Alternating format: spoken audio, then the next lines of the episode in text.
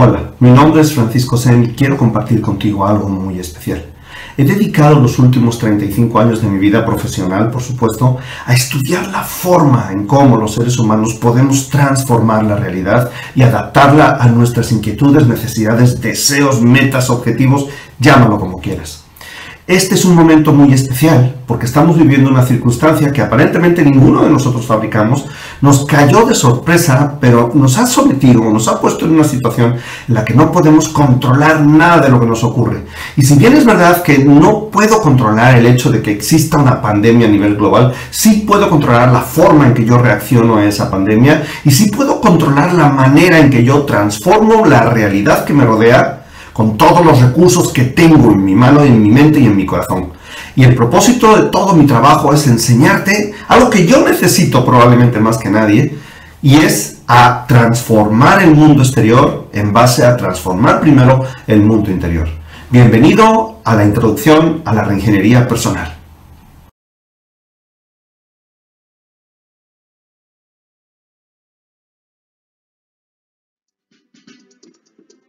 Francisco Zen presenta. Introducción a la reingeniería personal.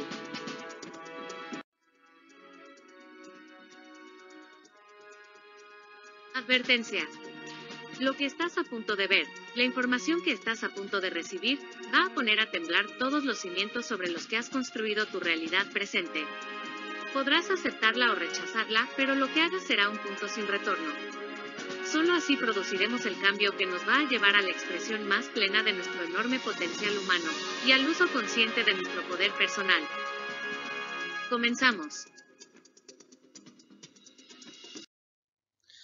Tengo un objetivo personal y es el convencerte totalmente de que podemos ser, de que puedes ser el creador de tus experiencias de vida deseadas si cuentas con la información correcta y las ganas necesarias. Y para hacer el cambio necesario necesitamos poder. Yo defino poder como disponer de la energía necesaria para la realización personal de todas aquellas cosas que nos proponemos, del cambio de vida, del cambio de mundo en el que nosotros experimentamos la realidad. Y hay dos fuentes de poder a las que podemos acudir. Una interna que se llama poder personal y una externa que se llama poder posicional. Y es la primera, la única a la que podemos acudir sin corromper nuestra esencia personal, sin corromper nuestra esencia de poder y aquella que es permanente y es la que vamos a seguir usando el resto de nuestra vida, porque una vez que se desarrolla ya no se pierde. Tienes que pasar del tú que posee un poder interior, pero cree que no lo tiene, a un nuevo tú que posee el mismo poder, pero busca conscientemente desarrollarlo y usarlo. Y a eso lo vamos a llamar reingeniería personal. Atención, creas tu mundo con tu atención. Esa palabra es muy importante y la vamos a estar usando a lo largo de toda esta presentación. Y toda esta presentación, déjame decirte en este instante, que tiene que ver con el contenido filosófico de nuestro centro de formación y de todas las obras que yo he creado, aunque muchas tienen que ver con el área de ventas, en el caso de los libros, tienen que ver porque es una manera en la que nosotros transformamos nuestro conocimiento en números específicos en nuestra cuenta bancaria. Pero vamos a ver de dónde vienen todas estas historias de las creencias en el poder de la mente. Hay enorme información que puedes verificar por ti mismo, por ti misma, en donde se encuentra una serie de cosmogonías, una serie de interpretaciones de la realidad en la que vivimos, en las que nuestro proceso de creación es mucho más activo de lo que hoy en día, o más bien está mucho más presente de lo que hoy en día nosotros llegamos a aceptar. Existen herramientas, existen libros, creaciones que son de miles de años de antigüedad, como el Kibalión, existe el conocimiento de la historia de Hermes, que fue el primer eh, ser humano que trascendió de su humanidad, se convirtió en Dios, todo esto, desde luego, desde un punto de vista literario, eh, mítico, mitológico. Zoroastro son historias que tienen muchísimos miles de años de antigüedad. Ya los hindús tenían la palabra maya para describir que el mundo en el que vivimos es un mundo de creación, es una ilusión, es una fantasía, y el mismo Buda se encargó de confirmar todas estas experiencias a través de su filosofía a lo largo del siglo XVIII y del siglo XIX, todo este, tipo de, todo este tipo de información se viene transformando en lo que se conoce como la Iglesia del Nuevo Pensamiento. Hay, autores como Wallace Wattles, como Charles Hannell, el que creó un, todo un, eh, tratado para convertir el mundo en el que vivimos en, un mundo de mucha mayor expresión de nuestro pleno potencial, que se llamó The Master Key System. El mismo Ralph Waldo Emerson, Earl Nightingale, W. Clement Stone, todos estos han contribuido enormemente para hacer que la información que se encontraba en el origen de todo el poder de transformación del ser humano, que lo vimos en la lámina anterior, se mantenga presente en la actualidad a través de sus interpretaciones, que puedes o no aceptar como válidas.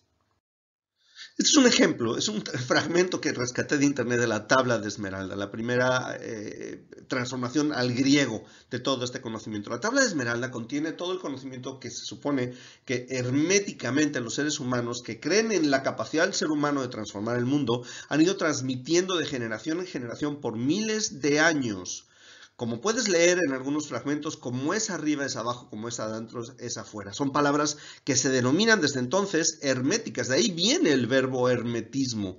Eh, o, la expresión hermético, porque es cerrado, es difícil de comprender. Es información que no se maneja de manera comercial porque no todo el mundo la entiende.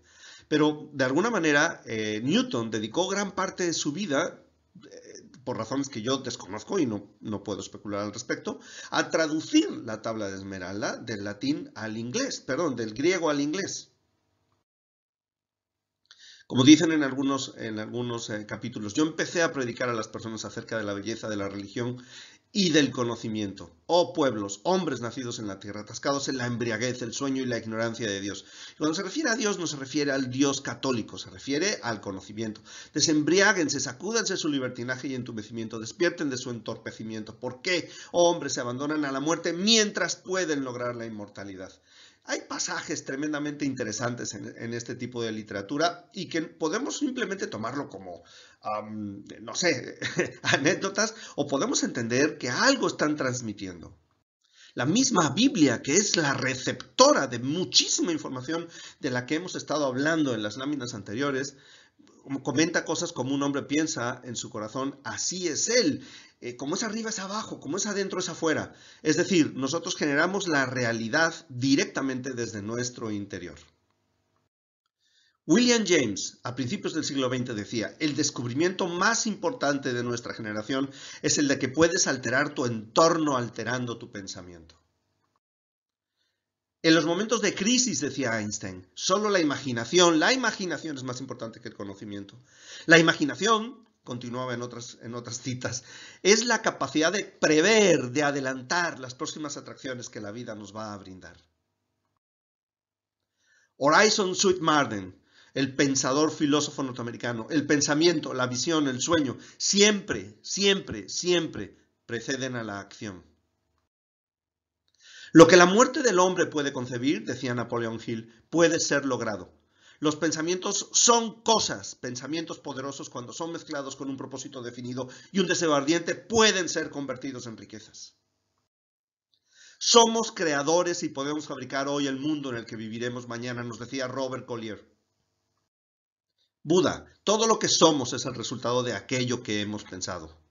Puedes o no interpretar de manera literal estas palabras. Y lo único que yo pretendo es sembrar en ti la semilla de que ocurra lo que ocurra, haya las pandemias que haya, crisis económicas, gobiernos indecentes, no me importa. Tenemos el poder de cambiar nuestra experiencia de vida.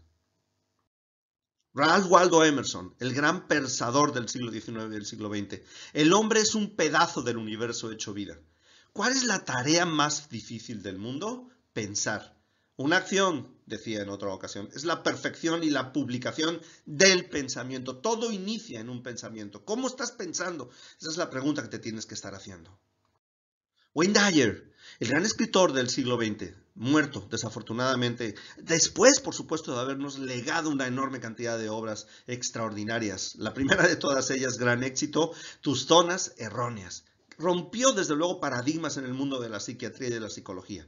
Nuestra intención crea nuestra realidad. Nuestra intención, atención, pensamiento, crea nuestra realidad. La realidad que vivimos tiene que ver con cómo pensamos. Decía Tomás Alva Edison, solo 5% de las personas piensan, otro 10% piensa que piensa y el otro 85% preferiría morirse antes que pensar. Y eso es algo que te hace diferente, por lo cual tú estás viendo esta información y probablemente el otro 95% del mundo no lo está haciendo. Nikola Tesla, el gran genio, por cierto, acérrimo enemigo de, de, Tomás Alva Edison, por muchos años ha sido proclamada por las consumadas enseñanzas de la religión probablemente como una manera de asegurar la paz y la armonía entre los hombres, pero sin duda como una verdad fundamentada. Los budistas lo expresan de una forma y los cristianos de otra, pero ambos dicen lo mismo, todos somos uno. No nada más somos uno entre nosotros, sino que somos uno con el universo y con su capacidad creativa. Nuestro pensamiento consistentemente enfocado dirige la energía del universo, convierte las situaciones de posibilidad en unas situaciones de factibilidad. Lo que es posible lo hace factible. Lo que dirige consistentemente nuestro pensamiento y nuestros actos son nuestros programas, conscientes e inconscientes. Y por lo tanto, si queremos modificar el enfoque predominante de nuestros pensamientos, necesitamos modificar nuestros programas. Nuestros programas tienen que ser modificados para que nuestros pensamientos consistente y sistemáticamente nos permitan controlar el mundo en el que nosotros vivimos, no a plenitud, pero lo suficiente como para hacer de este mundo un mundo mejor. ¿Qué es un programa? Pues un programa es una instrucción o interpretación personal de cómo reaccionar ante el mundo que una vez que está implantada ya no es cuestionada y funciona en automático una y otra vez. Conclusiones. A donde te quiero llevar después de todo esto que hemos analizado. Si piensas en lo bueno, si consistentemente tu programa te programa para detectar, percibir, estoy hablando en neurología, pero no me voy a meter en aspectos tan técnicos, pero si piensas en lo bueno, puedes de manera sobresimplificada decir que atraes lo bueno. Si piensas en lo malo, por lo tanto, atraes lo malo. Yo no tengo nada en contra de estar informados, pero estar hablando el día completo de COVID solamente atrae más COVID. Tu mente es un colapsador de partículas más grande, el más grande que existe en tu mundo. El colapso de partículas es una eh, interpretación de la mecánica cuántica, en donde todo un mundo de onda, todo un mundo de posibilidades se transforma en una partícula de experiencia. Es decir, de las 400 o 500 posibilidades que yo tengo delante de mí y que no soy capaz de ver, pero sí existen aunque no las veas, una se va a convertir en mi experiencia. Y se va a convertir en mi experiencia como mi participación, aunque sea inconsciente, pero yo soy el que estoy haciendo que ese colapso de, de onda en partícula sea mi realidad, la que yo experimento. Y si no coincide con la que yo quiero experimentar y vivir, entonces tengo un problema que puedo solucionar, porque puedo modificar mis programas y modificando mis programas puedo modificar mi percepción. Controla tu mente, controla tus pensamientos y controlarás y crearás tu mundo, aquel en el que quieres vivir. ¿Qué es la ingeniería personal? Solo un nuevo tú puede estar alineado con el universo, con la forma en que funciona el mundo. No quiero decirte que el mundo funciona de una forma específica o no, porque lo que quiero es que tú te des cuenta de que el mundo está diseñado para tu plenitud, para tu grandeza, para tu crecimiento personal, no al contrario. Y ese es el paradigma que tenemos que cambiar a nivel social actuamos en base a programas inconscientes y estos programas afortunadamente sabemos de qué se componen. Se componen de las palabras que usamos, se componen de cómo usamos nuestra fisiología y nuestro cuerpo y se componen de nuestras representaciones internas, es decir, de las cosas que sistemáticamente estamos metiendo en nuestra cabeza a través de nuestra participación consciente o inclusive a través de poner un programa en la televisión que está metiendo representaciones internas en tu cabeza. Eres el responsable de lo que entra en tu cabeza, punto final, sí y no hay discusión al respecto. Vamos a llamar a todo este proceso de afectar el mundo externo y convertirlo en lo que nosotros queremos como la tecnología de la manifestación y se compone de cinco pasos. Vamos a llamar a estos pasos los cinco pasos de la creación cuántica.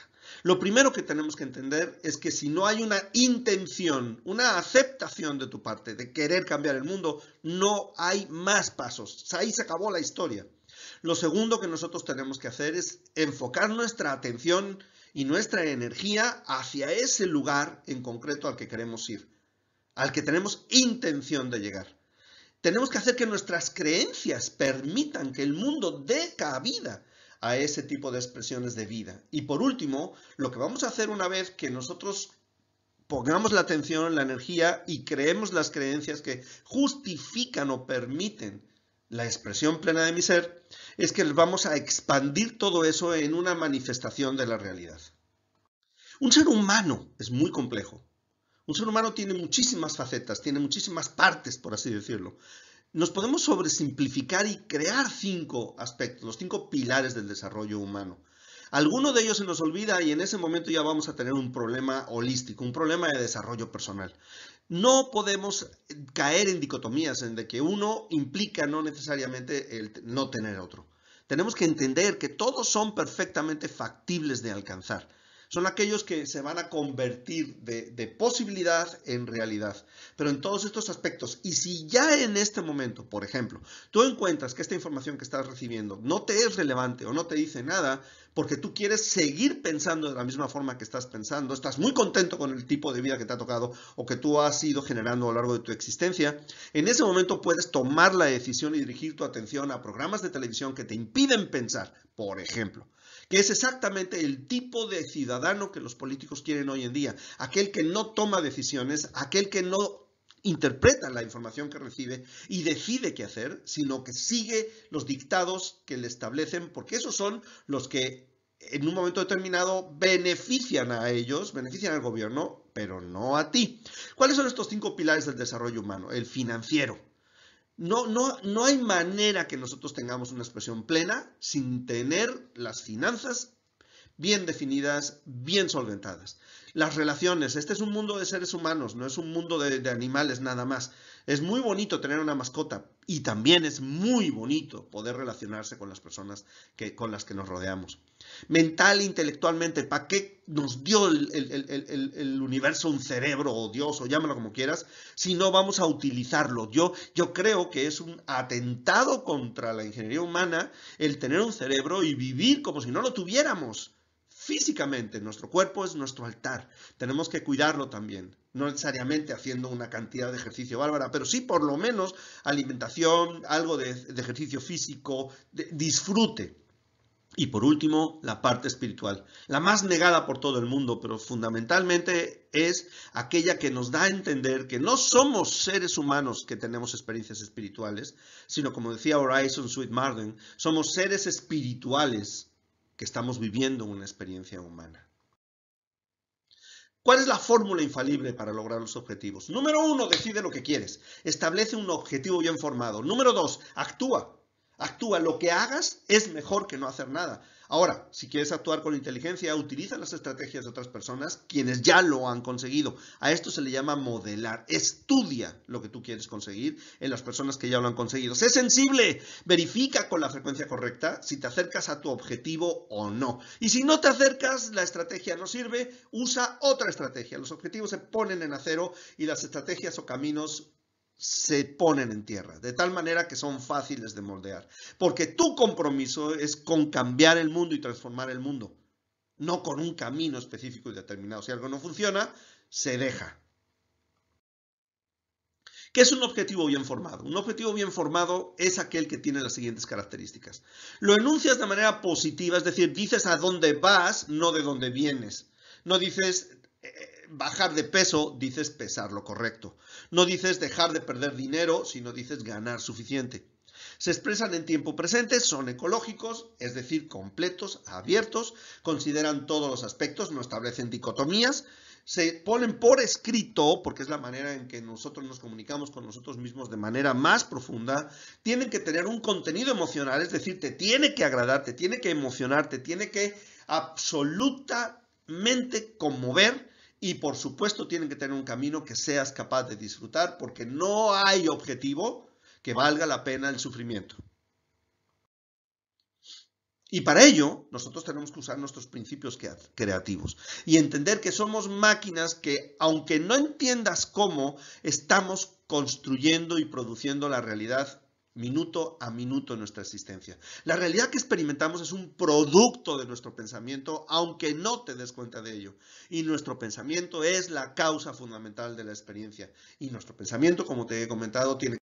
Y para lograr manifestar todas aquellas cosas que deseamos, la naturaleza nos dotó de un sistema de guía, un sistema de guía basado en nuestras emociones. Lo podemos llamar el sistema de guía emocional, pero es nuestra mayor facultad para entender si vamos o no vamos por el buen camino. ¿Qué es lo que dentro de ti te puede llamar a convertirte en una expresión mucho más plena de tu ser?